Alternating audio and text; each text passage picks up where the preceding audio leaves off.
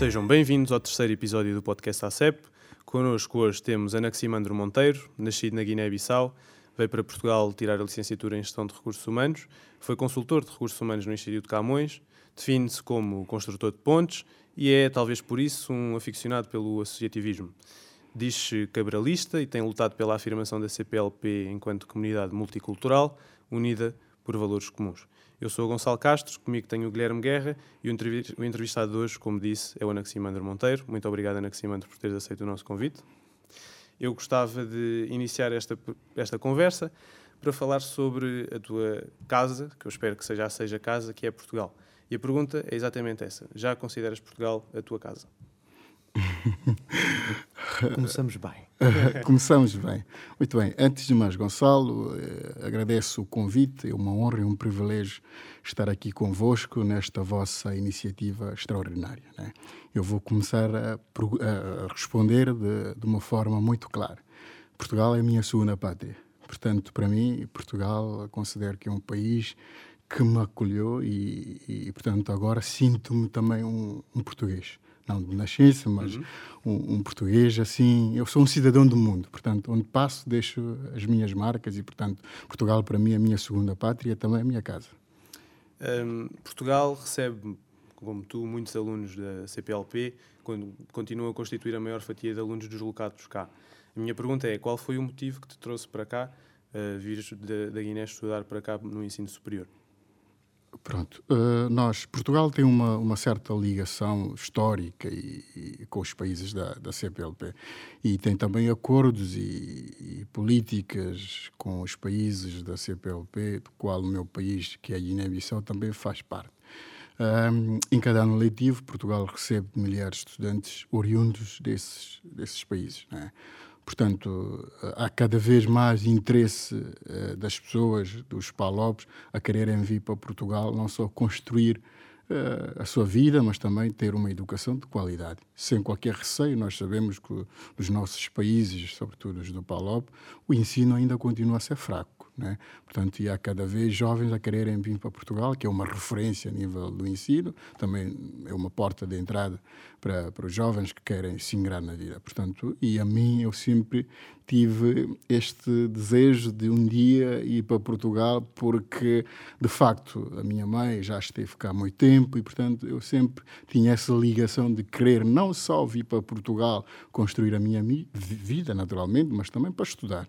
Portanto, e, e Portugal, eh, eu acredito que devido aos nossos eh, laços históricos, portanto, um jovem que nasce no, nos países da CPLP tem sempre essa ambição de vir para Portugal para, para estudar, para construir a sua vida. E achas que Portugal deve manter essa responsabilidade para com os outros PALOP de ser uma porta de entrada para melhores oportunidades que se calhar esses jovens não conseguem ter nos seus países de nascença? Eu não diria responsabilidade. Uhum. Eu diria até que Portugal tem essa é, pronto, Portugal não é responsável pelo, pelo, pelos povos de, de outros países. Né? Claro. Portugal, é claro, tem essa ligação histórica e cultural com, com esses povos, mas epá, Portugal tem a sua política né, de abertura, de acolher outros povos, não só dos palopes, como também nós vimos recentemente os ucranianos que chegam cá, e portanto Portugal tem essa, um, eu não diria responsabilidade, mas sim tem essa política né, de acolher e, epá, queremos mais imigrantes que venham cá para, para estudar, para trabalhar, sobretudo a camada jovem, que atualmente é o que mais chegam para, para Portugal. Mas Portugal tem essa política de acolher. A responsabilidade fica sempre dos governos e do, do, dos nossos países, nomeadamente. Se um cidadão, por exemplo, neste caso, eu sou uh, guineense, eu venho cá para estudar, Portugal, é para acolheu-me. Mas quem tem essa responsabilidade é o meu governo, é o meu uhum. país que tem que ter essa responsabilidade. Então, tu achas que hum, os jovens guinenses estão, estão presos entre talvez não ter um futuro tão brilhante se lá ficarem, do que comparadamente quando vêm para Portugal, se calhar têm mais oportunidades? Achas que Portugal é um país que fornece essas oportunidades aos, aos eu, eu, posso afirmar isso com toda a naturalidade, sim. Uhum. Um jovem que chega cá, não trabalha, por exemplo, mas estuda, eh, consegue construir naturalmente, ao longo prazo, a sua carreira e ter um futuro brilhante em comparação com um jovem, por exemplo, que fica no seu país. Okay. Não tem essa oportunidade. Portanto, em Portugal, as oportunidades são aqui o que são. Portanto, é agarrar. Por exemplo, um jovem, um jovem que chega cá não consegue, por exemplo, estudar, mas trabalha, tem a sua vida mais ou menos organizada. Nós temos, eh, por exemplo, na Guiné-Bissau, que é o meu país, que nós temos, se a memória não me faltar, 70% da jovem, que é a, popula é a população jovem, né? quer dizer, que não tem esta oportunidade de emprego. Está a ver? Não tem como se ingrar na vida. Portanto, e aqui em Portugal existem muitas oportunidades de trabalho, de estudos, portanto, uhum. é, é, pronto, cada um define a sua, sua vida como, como, claro. como melhor. Como é que foi, eh, agora falando mais do teu caso pessoal, como é que foi a integração em Portugal? Pensas que há uma boa rede para receber os alunos que vêm de fora e vêm estudar para cá? Achas que a universidade te ajudou com as dificuldades que poderias ter? Estavas bem organizado quando vieste? Sentiste um bocado de caos Sim. ou não? Este ponto também toca, e para acrescentar também um pouco a esta questão, uh, este ponto dos protocolos de ensino entre Portugal e os países dos PALOP, que toca muitas vezes nas pontes diplomáticas que são feitas em termos dos países, de que forma é que, com a tua experiência, achas que estas pontes diplomáticas, estas, estes protocolos entre as faculdades e universidades portuguesas e alunos que vêm dos PALOP pode ser melhorada ou agilizada e promover ainda mais esta relação? Uh, esta força que, no fundo, é a força também da CPLP? Eu acho que, em primeiro lugar, deve ser revisto estes protocolos. Né? Eu falo por experiência própria. Eu, quando entrei na faculdade, não tinha nenhuma rede de integração dos estudantes, sobretudo dos PALOPs. Né? Há uma fraca participação dos próprios jovens. Quando chegam os jovens aqui em Portugal para estudar nas faculdades, quase vêm de paraquedas. Pois é isso que eu ia dizer, que é isto de paraquedas num país novo, sem qualquer é, tipo de. E, e ficam a sua sorte. Uhum.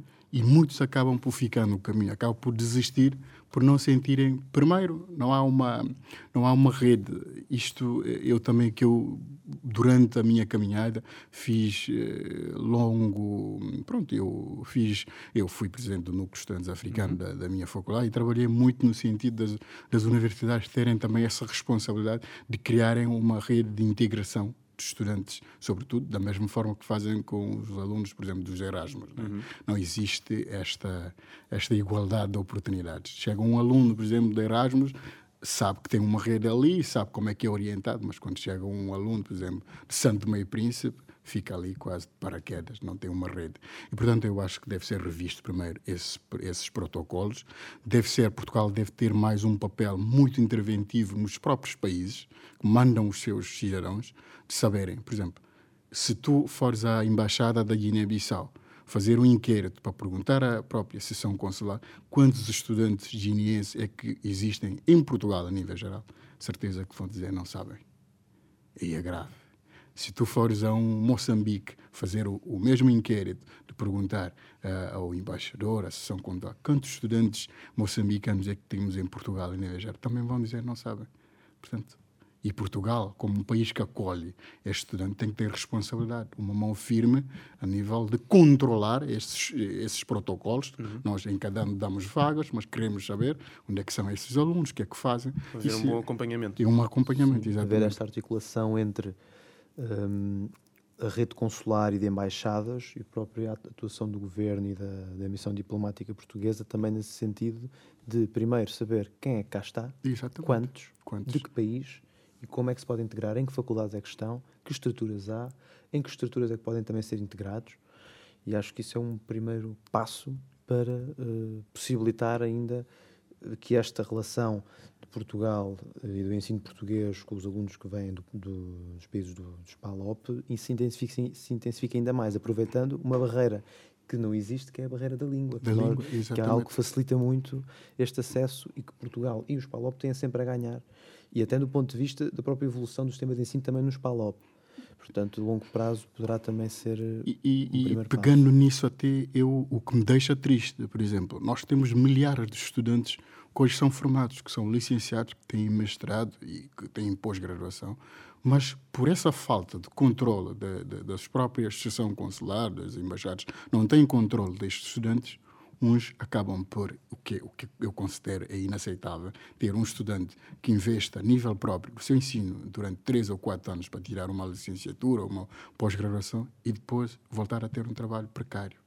Portanto, as próprias, os nossos países não estão a aproveitar aquilo que é riqueza de, de, de qualquer nação, que é dirias, o capital humano. Dirias que o elevador social, de certa forma, está estragado. Está estragado. Estão a estudar para terem uma vida melhor, mas depois isso não acontece. Não acontece. É que é, é muita pena. Muito bem. Eu gostava também de falar um bocado sobre o teu caso em particular. Portanto, tu vieste para cá viver.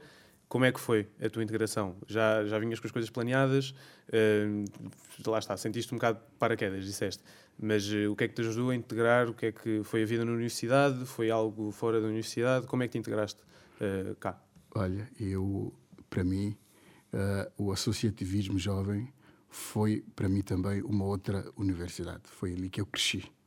Eu, quando entrei para a faculdade, eu entrei também como assim de paraquedas e, e eu ali senti-me quase quer dizer, nos primeiros anos até foi difícil a pessoa entra ali não tendo apoio não quer dizer fica ali quase meio perdido mas uh, o associativismo é o que eu digo sempre aos meus colegas eu quando vou sempre convidado para para as palestras conferências eu digo sempre aproveitam sempre é, no associativismo, porque ali é outra vossa casa, é outra vossa universidade. No meu caso em particular, eu não tinha nada planeado, não tinha nada preparado, cheguei cá e, e portanto, nos primeiros tempos foi difícil, como é óbvio, né? a cultura, a língua, o frio, portanto, mas foi foi assim uma uma uma coisa de a pessoa, ok, eu tenho um objetivo para cumprir, eu tenho as minhas metas e eu vou lutar para isso. E eu entrei nos primeiros anos, ainda não consegui entrar para a faculdade, mas eu vinha preparando as minhas coisas porque eu tinha um objetivo, eu queria entrar para a faculdade.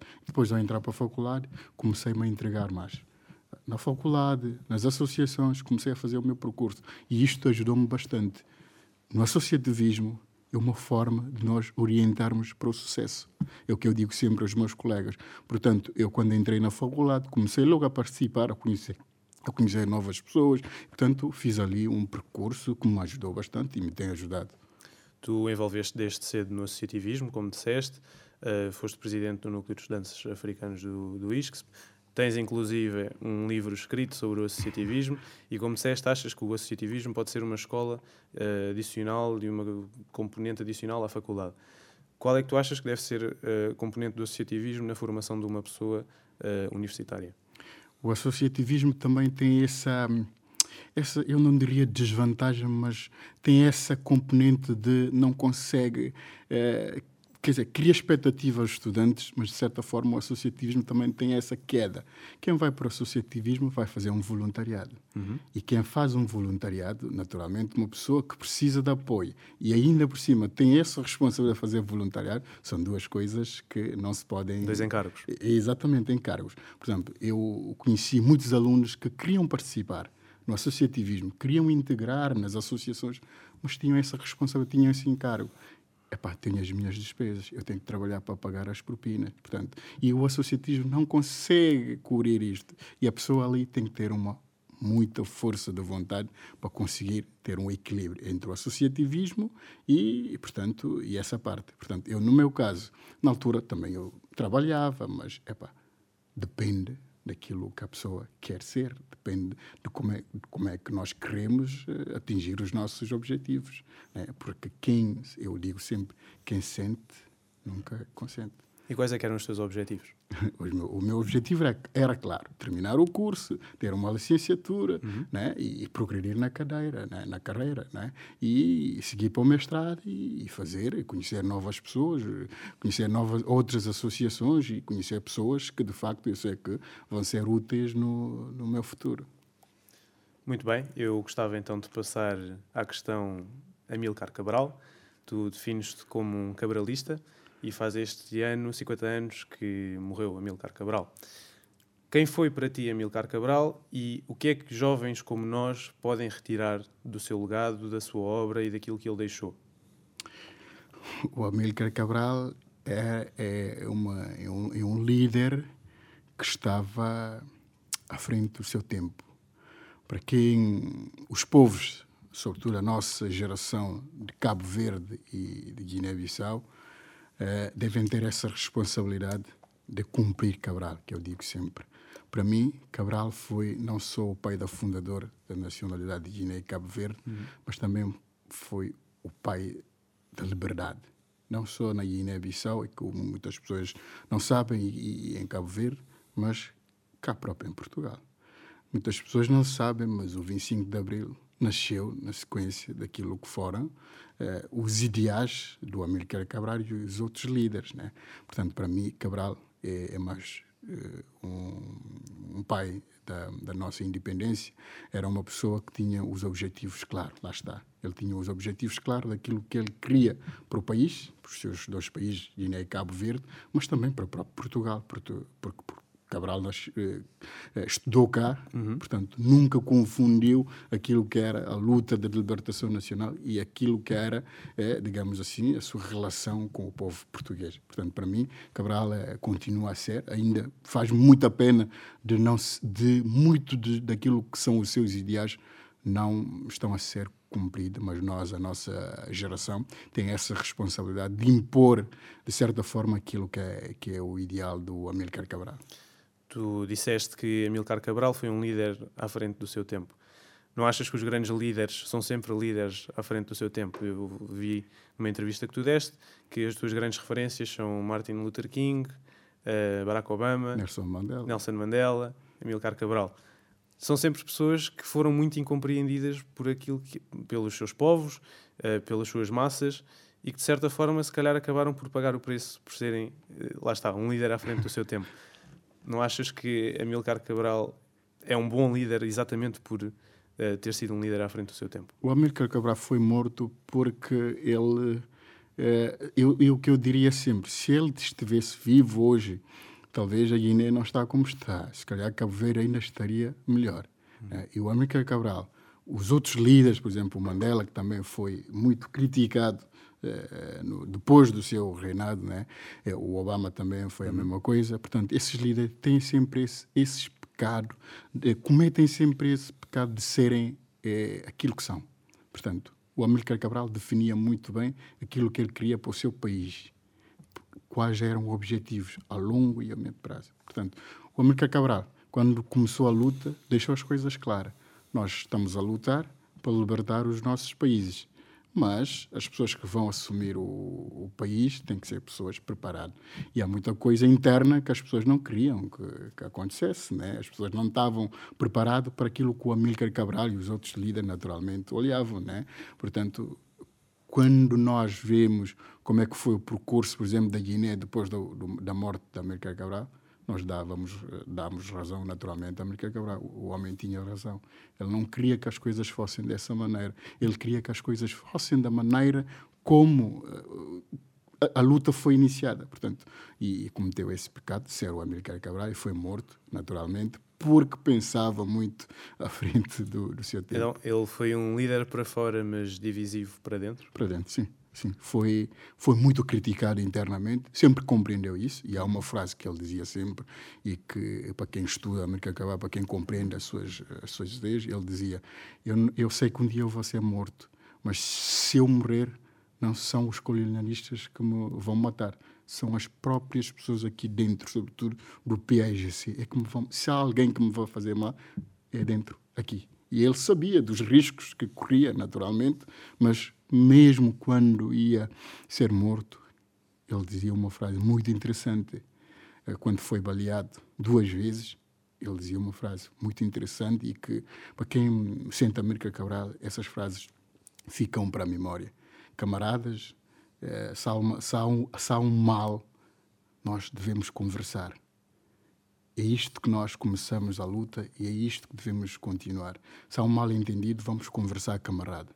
Portanto, ali o América Cabral deixava claro que sabia dos riscos que estava naturalmente a correr.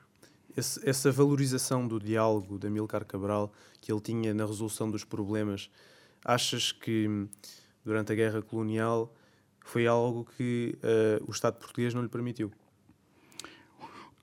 o regime na altura o regime, o regime na altura uh, parece-me que não não estava convencido o regime português, neste uhum. caso, não estava convencido muito que o diálogo, se, se calhar, seria uma, um bom caminho para a resolução dos problemas. Sempre, o América Cabral não fechou a porta ao diálogo. Claro. Naturalmente, eh, disse, mas o, o diálogo também tinha essa condição. Nós, para dialogarmos, há uma condição. Os princípios são os básicos. Né? Nós temos que ter uh, a, nossa, a nossa terra livre. É, co é como aquilo que o, o presidente da Ucrânia agora defende. Os territórios são nossos. Nós, para dialogarmos com a Rússia, temos que ter de volta o nosso, uh, nosso território. E a América Cabral também valorizava isso. Uhum, Aliás, claro. existia muitas pessoas que tentavam fazer pontes para que houvesse um diálogo. E sempre houve um diálogo. Agora, o regime, na altura, o general Spínola e muitas outras pessoas tiver, tiveram essa, esse erro de, epá, isto, a Guiné e Cabo Verde vão continuar a ser colónia. E, portanto, ali era uma divergência profunda para, que, para, para aquilo que o América pensava que devia ser uh, os países. Achas que ele foi um líder africano, mais uma vez, à frente do seu tempo, por ter sido também um internacionalista? Ele viajava muito para recolher apoios para a sua causa, uh, era algo que não se via, pelo menos na altura, um, sabemos que foi a vários países tentar recolher apoio uh, para a sua causa, várias conferências, conferência de Badung, uh, esse tipo de conferências e esse tipo de eventos que, no fundo, lhe serviam para retirar apoios para a sua causa. Achas que isso era algo que, na altura, uh, era de certa forma pioneiro? Era um pioneiro. Da, não só, o Amílcar Cabral era um pioneiro não só da Guiné e Cabo Verde, uhum. mas era um pioneiro da África. Porque o Amílcar Cabral, quando começou a ganhar consciência de que a luta que nós estamos a fazer não era só para defender eh, o, a Guiné e Cabo Verde, e o continente africano também, de certa forma, que estava ameaçado. E começou essas lutas. E depois, os próprios países africanos, depois da luta, uh, Fórum Livre, começaram a beneficiar, de certa forma, desta, desta diplomacia, eu diria, diplomacia agressiva, né, do americano que quando fazia. Portanto, ele tinha essa responsabilidade. E ele até, eu, no início, disse que eu sou um cidadão do mundo, uhum. eh, tirando ali, eh, furtando das palavras exatamente o que ele dizia sempre. Eu, o homem que acaba também considerava como ser um cidadão do mundo eu não pertencia só a Guiné e Cabo Verde, eu era um cidadão do mundo. Portanto, ele fazia essa diplomacia para os países para tentar construir essa, essa relação com os povos. Defendia também a cultura como um elemento extremamente importante para os povos africanos se emanciparem, né? sobretudo a juventude. Hoje, quando nós vemos que eh, nós temos uma juventude adormecida, o América Cabral dizia uma, uma coisa que era interessante: a cultura tinha que ser um fator fundamental para o desenvolvimento dos nossos países. Um veículo. Um veículo. É mesmo aqui em Portugal. A cultura portuguesa é rica. Portanto, para o desenvolvimento do país, nós temos que valorizar a nossa cultura, a nossa identidade, digamos assim. Dizes que a juventude está adormecida. Hum, achas que isso se deve em parte porque o seu legado foi esquecido pela maioria dos jovens, mas também dos atores políticos que se lhe seguiram? Sim, eh, a grande, o, o, o, grande número dos atores políticos que passaram não compreendiam muito a mensagem de Cabral. Portanto, e fez com que foram incutido na mente da juventude uma sensação de adormecimento. Né? Portanto, quando nós vemos que a Guiné está como está, os jovens ficam aquém daquilo que era o ideal. Eu, eu, tive a conversa recentemente com alguns jovens da Universidade de Cabo Verde, uma uhum. conferência que foi online, e, e aquilo que, que me disseram foi extremamente importante. Fala-se muito pouco mesmo ali em Cabo Verde da América Cabral. As pessoas conhecem muito pouco daquilo que é o ideal, daquilo que é o pensamento da América Cabral. Quando se conhece, porque não, porque os atores políticos não valorizam mais. Eles é que têm essa responsabilidade uhum. de valorizar mais. Por exemplo, como aqui em Portugal, quando se chega em 25 de Abril, todo e qualquer jovem consciente sabe aquilo que significa o 25 de Abril para, para, para Portugal. E quando chega, por exemplo, um, 24 de setembro, que é a data da independência uhum. da Guiné, as pessoas hoje já não valorizam muito a data, porque o país está como está o Amílcar Cabral já foi morto. O, o, objetivo era desenvolver o país, mas foi morto. O país continua a estar como está. As pessoas não valorizam, mesmo nas universidades. Conhece pouco, mesmo na Guiné Verde, conhece pouco da Amílcar Cabral, o que é um erro. Portanto, o, qual é. Um, uh, eu diria, qual é. Um, o, que, o que é que nós vamos transmitir à nossa à futura geração sobre os ideais da Amílcar Cabral? Por isso é que eu disse. Nós temos essa responsabilidade de cumprir Cabral enquanto nova geração gostava de, de passar para a realidade portuguesa. Um, pensas que a juventude tem aquilo que é preciso para ultrapassar as dificuldades que lhe são, que lhe são colocadas atualmente? Uh, poucas oportunidades, o mercado laboral cada vez mais agressivo, uh, dificuldades na habitação, falta de oportunidades no geral, na realidade, que todos sentimos hoje em dia. Aqui vou ter um pouco de cuidado uh, de, de me posicionar eu vi é, na vossa introdução, é, ficam a saber que eu sou membro da Juventude Socialista. Claro. Portanto, e, a, e a, o Partido Socialista é o que está agora no poder. Uhum. Aqui vou ter um bocado de cuidado de me posicionar para não ser mal Declaração de interesse. Exatamente. Mas o que eu penso é que há, há um longo caminho que deve ser feito para a juventude. Uhum. Né? Tanto no que toca à habitação, à educação, né? os transportes públicos, as coisas estão como estão. Portanto, há que trabalhar mais e as pessoas têm essa consciência de que é preciso valorizar mais a juventude, sobretudo porque são as pessoas que vão assumir o país daqui a 5 a 10 anos. Portanto, é preciso trabalhar mais uh, no que toca, uh, sobretudo, a habitação.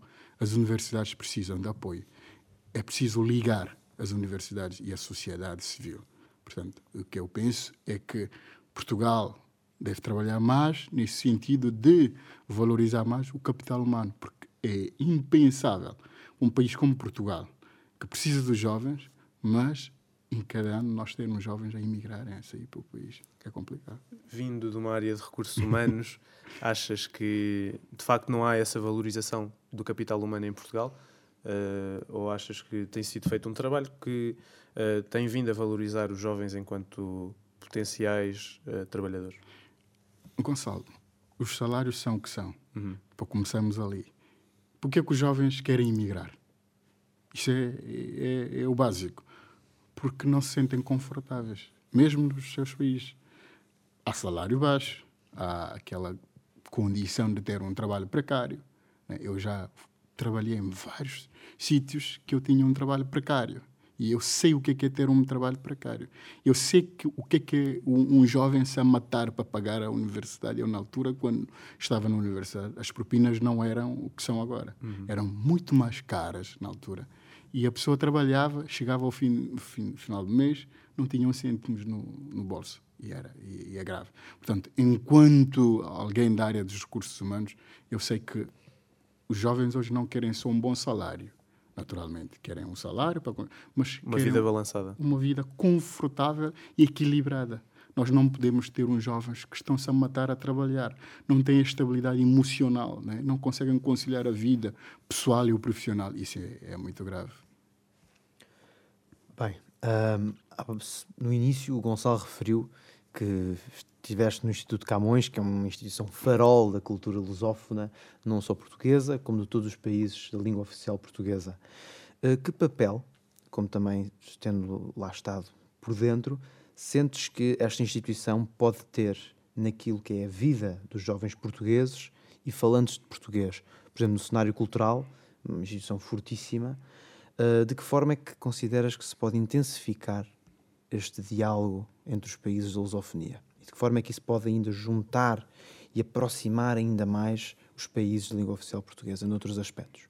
Eh, eu tive, eh, já não sou, portanto, consultor uh, no Instituto Camões, é um instituto que me acolheu também, graças a, ao presidente cessante, que está agora de saída, que é o embaixador João Ribeiro de Almeida, a quem considero ser um mentor para mim. Eh, eu, quando terminei a faculdade, eh, o Instituto Camões deu-me essa oportunidade de estagiar e conhecer de perto aquilo que são os trabalhos do Instituto Camões. Portanto, ele agora está de saída, vem um novo presidente, também presumo que vai ser uma pessoa de excelência. Uh, o Instituto Camões, tanto quanto o ILP, que está em Cabo Verde, que é um instituto também internacional da língua portuguesa que está em Cabo Verde, precisam de apoio. Precisam de apoio não só financeiro, mas precisam de apoio para se afirmar como um veículo de ligação entre os povos. Apoio político? Apoio político, apoio institucional. Hum. Eu, eu em, do, em 2019, em 2020, nós organizamos uma conferência na minha faculdade sobre a CPLP. Sabe, eh, nós tivemos, a sala estava cheia, porque nós tivemos que envolver a faculdade e muitas outras instituições. A crítica que foi feita pelos jovens portugueses é que não conheciam a CPLP não sabiam o que era a CPLP. E as pessoas. E eu fiquei espantado. Quer dizer, a CPLP tem uma história, o que tem? tem 20 tal anos de vida. É inaceitável que um jovem português não sabe o que é, que é a CPLP. E quando tu confrontas uns jovens sobre a CPLP, a primeira coisa ah, é, um, é uma organização de língua. Não, mas não é só de língua. Está desvalorizada. Está desvalorizada. Está desvalorizada. E a própria CPLP é que contribui para isso. Porque tem muitos projetos no papel. E esses projetos não saem por quê?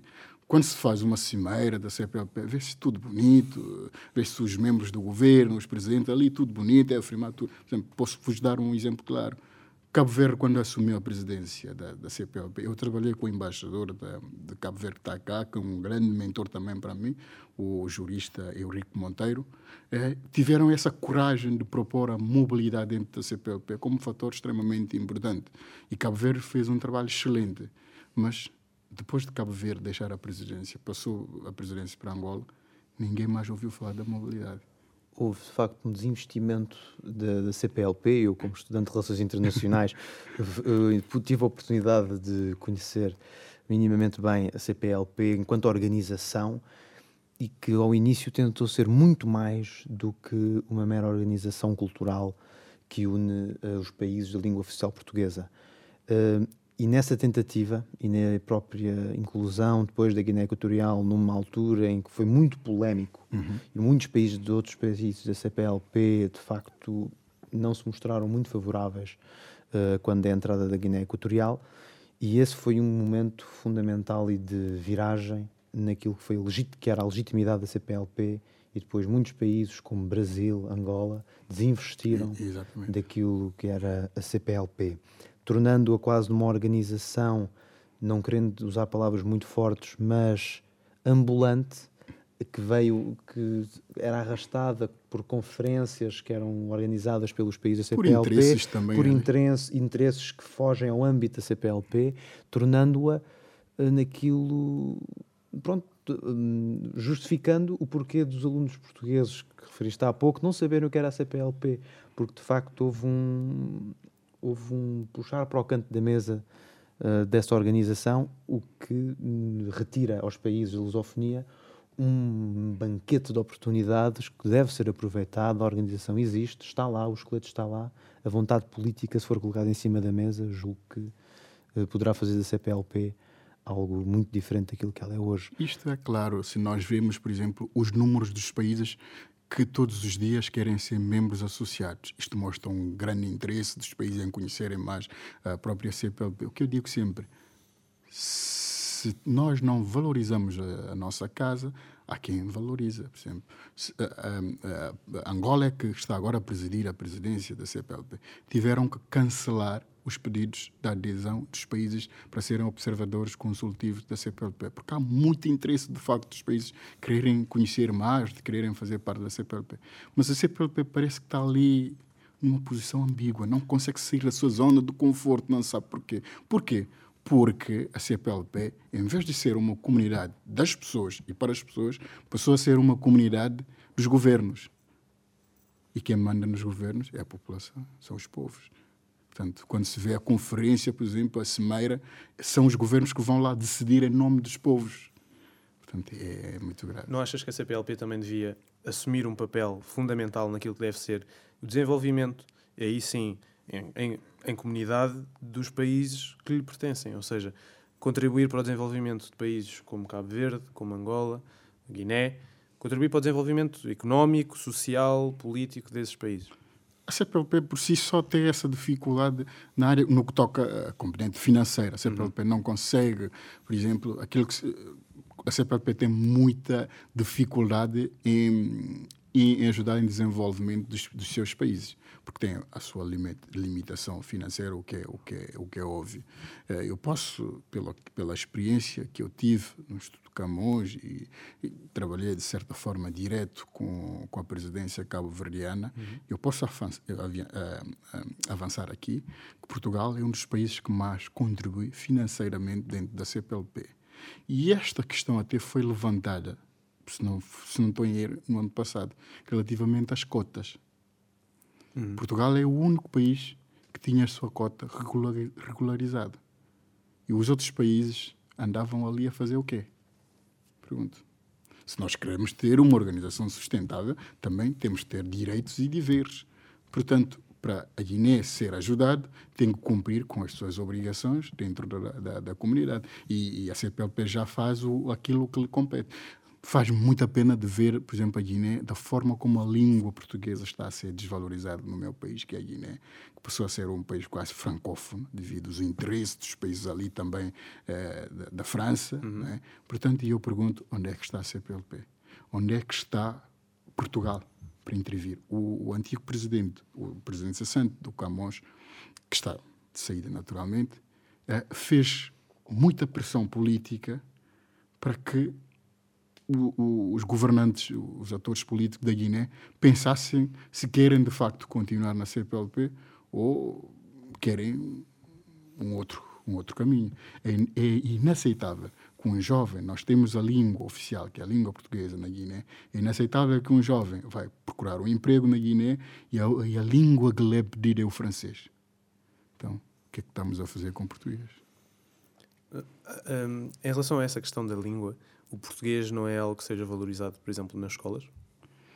As pessoas valorizam pouco português nas escolas. Okay. Isso tem a ver com a forma como, é o que eu digo sempre, se tu queres construir uma casa, constrói primeiro a base, que lhe vai dar o suporte para ter um bom, uma boa coisa lá em cima. Todos os jovens hoje querem ser licenciados, querem, querem ter é, mestrado e, e, para aí fora. Mas a base, não temos uma base muito sólida. Porque não temos um ensino básico de qualidade, um ensino básico secundário de qualidade. Na Guiné, sabe, nós, se a memória não me faltar, já são três ou quatro anos que o ensino público secundário está paralisado. Portanto, como é que se consegue valorizar isto? É de facto um dado preocupante e juntando mais um dado por cima desse que acabaste de referir, segundo as Nações Unidas, o número de pessoas a falar a língua portuguesa pode aumentar cerca de 500 milhões nos próximos 80 anos, até ao final do século. E portanto, com esta massa de pessoas a falar português, que hoje são cerca de 250, 260 milhões, uh, vamos acrescentar mais 500. Isto vai colocar a CPLP, uh, eh, poderá colocar a CPLP no outro patamar. E que patamar é esse e que papel, que estratégia para a CPLP nas próximas décadas, Anaximandro? Isto é uma pergunta provocatória. Fazemos as perguntas é. que incomodam. Quando António Guterres assumiu o comando das Nações Unidas, isso também, de certa forma, era e foi um ganho para a própria CPLP ter ali um lusófono. Ali à frente das Nações Unidas. Uh, portanto, a CPLP muitas das vezes não sabe aproveitar aquilo que são as oportunidades que lhe estão quase na, uh, ao pé. À mão. À mão, exatamente. Uh, a CPLP parece-me que tem dificuldade em definir as suas estratégias para 10 ou 15 anos. A mim parece. Eu também tive Uh, espero que o doutor Manuel Lapão, que é o diretor da cooperação, não, não, não me ouça. É uma pessoa que eu, quando tenho, eu tenho uma boa relação, é uma pessoa que tem feito, de facto, um trabalho extraordinário dentro da CPLB. Mas parece que falta ali uma definição clara dos objetivos da CPLP para médio e longo prazo. Por quê? Porque os interesses ali são divergentes. Que achas que há estabilidade para definir esses interesses a longo prazo? Uh, eu penso que sim. Okay. Não há interesse mas há estabilidade. Quem assume presidência, assume uma presidência, por exemplo, todos os países que assumem a presidência rotativa da, da CPLP vão com a sua agenda. Uhum. O que por si só dificulta ainda mais aquilo que devia ser uma visão clara dos objetivos da CPLP. Cabo Verde assumiu e tinha uma agenda. Angola assumiu e, tem, e, e também tem a sua agenda. Santo Tomé Príncipe vai assumir e já definiu a sua agenda. E essas agendas que ficaram para trás ou seja, não há uma linha contínua de ação, não há um plano estratégico que seja independente da presidência rotativa e que, ou seja, portanto, há aqui uma sugestão de elaboração de um plano estratégico da CPLP que seja superior de uma forma, ou seja, que esteja acima daquilo que é a rotatividade da presidência para que possa haver, de facto, uma continuidade, uma linha de continuidade de ação que seja colocada em prática, obviamente com as suas especificidades, depois com a presidência de cada, cada país da CPLP. A União Europeia, por exemplo, A União Europeia, sim, claro. Tem, Há tem a presidência rotativa, mas as estratégias estão lá, ao médio e longo prazo. Todos os países, as linhas, exatamente. Todos os países sabem que nós temos uma linha orientadora em que todos os países devem contribuir com as ideias para que a União Europeia eh, possa ser uma E organização ainda mais. isso até poderia dar e fomentar estabilidade nos países dos PALOP, porque este estabelecimento de metas e compromisso com outros países até poderá levar, eh, por exemplo, relações muito próximas com outras organizações, pontes para a União Europeia, Exatamente. pontes para a NATO, pontes para o Mercosul. O Mercosul que já está também com relações cada vez mais estreitas com hum, a União Europeia. A União Europeia. Portanto, os países dos PALOP têm muito a ganhar com este plano estratégico definido a longo prazo que seja aplicado pelos vários países e que haja interesse de facto político que irá resultar em frutos e dividendos económicos, sociais e de toda afetando todas as áreas no Eu, fundo. eu diria que não há, por agora, não, falta muito o compromisso eh, com os países para com a CPLP. Nós ve, pronto, felizmente o Brasil está de volta, como diz o Lula da Silva, né, o presidente que foi eleito recentemente. Nós sabemos aquilo que foi a política da, do antigo presidente em relação à CPLP. Quase que não ia às, às cimeiras. E o Brasil não ia ser. Não, não, Is- não, Isolacionista. Exatamente, ficou no seu canto. Não dava muita importância à CPLP. Os outros países que tiveram, eh, de certa forma, que foram os países também fundadores e que têm um papel muito importante, também têm ali aquela dificuldade de se afirmarem, mesmo nos seus próprios países, quanto mais na, na CPLP. Nos PALOP, falo, o único país, se calhar, de referência que nós podemos ver ali, tem um papel interventivo e dinâmico dentro da CPLP, é o Cabo Verde. Angola agora está muito mais ligado àquilo que é o, a política regional, né? portanto, não dá muita importância à CPLP, Angola está mais interessada em sua economia. Né? Vemos ali um Cabo Verde que tentou ser um, um país dinâmico a nível da CPLP por causa das relações que o, que o Cabo Verde, por exemplo, tem com Portugal, que são excelentes. Portugal vê Cabo Verde como um país emergente, um país que de facto é preciso apostar e que, de certa forma, dá resultados. Né? Eu sou guineense e tenho uma relação muito próxima com, com Cabo Verde. Como não podia deixar de ser. É, é? exatamente. Claro. E, portanto, conhece muito bem como é que o Cabo Verde tem as suas linhas orientadoras a nível, a nível da política eh, interna e externa.